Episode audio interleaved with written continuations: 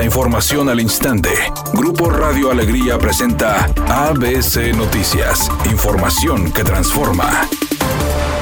El gobernador del estado Samuel García declaró esta tarde que el fiscal estatal especializado en anticorrupción Javier García Garza debe dejar su cargo debido a las deficiencias que se han presentado. Lo anterior durante una reunión a puerta cerrada con los exgobernadores Fernando Canales, Benjamín Clarion y Sócrates Rizo, donde el mandatario estatal destacó las fallas del fiscal, resaltando la importancia de solucionar este problema en la entidad. Pues eso es lo que no podemos como, como mesa ya permitir ni tolerar. Y tiene que haber renuncias. Yo hoy digo, el de anticorrupción se tiene que ir. Porque hemos batallado siete meses para llevar los delincuentes a la sanción y no se vale que una llamada baste para dejarlos libres. Y como eso hay muchos ejemplos. Yo quisiera estar enteramente concentrado ya. No es posible que un estado tan importante como Nuevo León, su poder judicial esté secuestrado. Que los fiscales con una llamada liberan, sueltan o congelan una carpeta. Nos tardamos siete meses en armar las carpetas. Siete meses trabajando. Un equipo de 20 personas buscando atacar la corrupción. Presentas la carpeta y reciben una llamada de esa famosa mesa y o congelan el asunto o liberan al vinculado, al delincuente. Una llamada, o sea, ni siquiera una prueba, un amparo, un desahogo de una apelación. Una llamada. Y lo mismo pasa en otros órganos autónomos. No tiene nada de autónomo, los controlan dos personas. Y cuando dices quiénes, luego en corto te lo paso por respeto a la mesa. Sobre la reunión que sostuvo con los exgobernadores de Nuevo León, Samuel García dijo lo siguiente.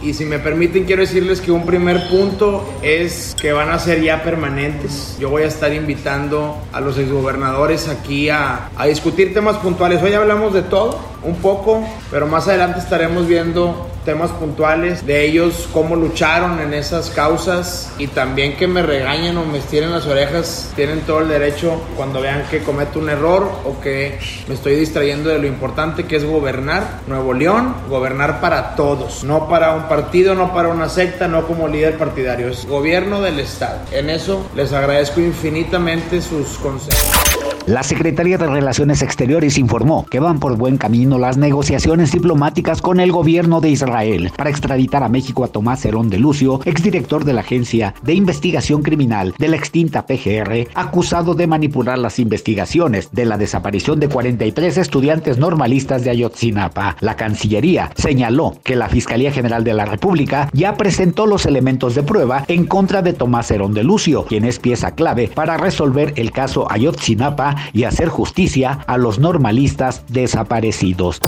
Editorial ABC con Eduardo Garza. Dos horas de lluvia, un muerto, inundaciones, carros varados, calles y avenidas convertidas en ríos, daños en el metro, en oficinas públicas y los diputados peleándose con el gobierno y el Estado contestando.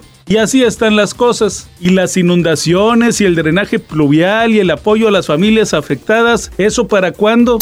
ABC Deportes informa. Ryan Fitzpatrick en noticias de la NFL da adiós a su carrera en la misma. 17 temporadas como jugador profesional. Este mariscal de campo que anduvo por todos lados. Su récord como coreback terminó con 59 ganados, 87 perdidos. Y la es más su fama por su barba y por andar como trotamundos en prácticamente 7, 8 equipos de la NFL. Se va Fitzpatrick, seguramente será un personaje próximamente en los medios de la NFL. Todo está listo para que este fin de semana la cantante Gloria Trevi llegue con su más reciente espectáculo al redondel del Domo Care. La regia dijo que será un espectáculo diferente a los que ha presentado en la ciudad y aún hay uno que otro boleto. Recordemos que ella se distingue por ser de las más taquilleras. Es una tarde con presencia de nubosidad. Se espera una temperatura mínima que oscilará en los 28 grados. Para mañana sábado se pronostica un día con escasa nubosidad. Una temperatura máxima de 36 grados, una mínima de 22. La actual en el centro de Monterrey 31 grados.